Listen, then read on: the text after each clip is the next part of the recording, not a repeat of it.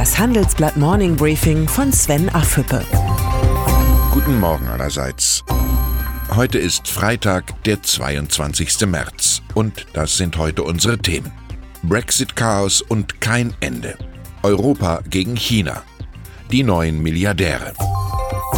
Sieben Tage vor dem geplanten Brexit liegen die Nerven in Europa reichlich blank. Auf dem EU-Gipfel berieten die Staats- und Regierungschefs bis spät in die Nacht über das weitere Vorgehen. Einem späteren Ausstieg Großbritanniens will man nur dann zustimmen, wenn das britische Unterhaus den Brexit-Austrittsvertrag bis zum 12. April absegnet. In dem Fall soll das neue Brexit-Datum der 22. Mai sein. Einen noch späteren Ausstieg, wie ihn Theresa May gefordert hatte, lehnten die übrigen Regierungschefs ab. Die EU weiß, guter Wille darf nicht in Naivität umschlagen. Präsident Emmanuel Macron erhöhte noch einmal den Druck auf London. Er erklärte, dass eine erneute Ablehnung des Austrittsvertrags durch das Unterhaus ganz bestimmt in Richtung eines No-Deal-Szenarios führen werde. Theresa May hat derweil das britische Unterhaus gegen sich aufgebracht. In einer Fernsehansprache von ihrem Regierungssitz aus gab die britische Premierministerin den Abgeordneten die Schuld für das Brexit-Desaster.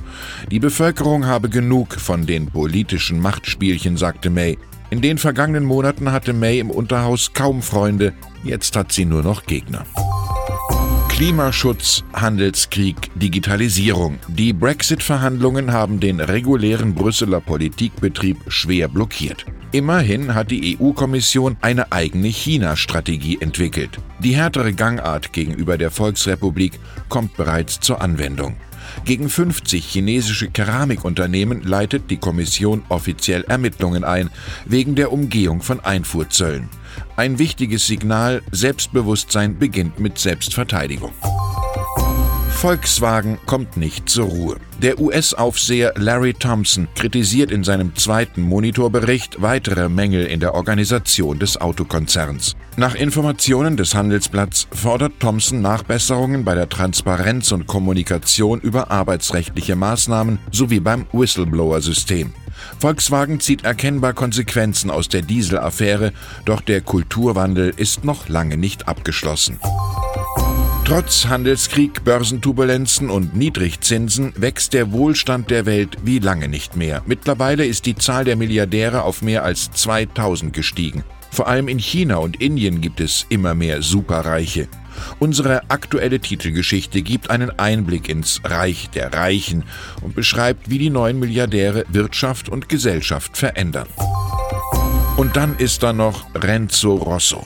Im aktuellen Handelsblatt-Magazin äußert sich der Gründer der Jeansmarke Diesel ungewöhnlich offen zur Krise seines Unternehmens, das er jetzt selbst wieder führt. Es verging keine Woche, in der ich nicht kämpfen musste gegen all die Idioten da draußen. Ich habe die erste Führungsebene rausgeschmissen. Eigentum verpflichtet manchmal auch zu klaren Ansagen. Ich wünsche Ihnen ein erholsames Wochenende. Herzliche Grüße, Ihr Sven Affüppe. Hören Sie nun noch unsere Highlights der Woche.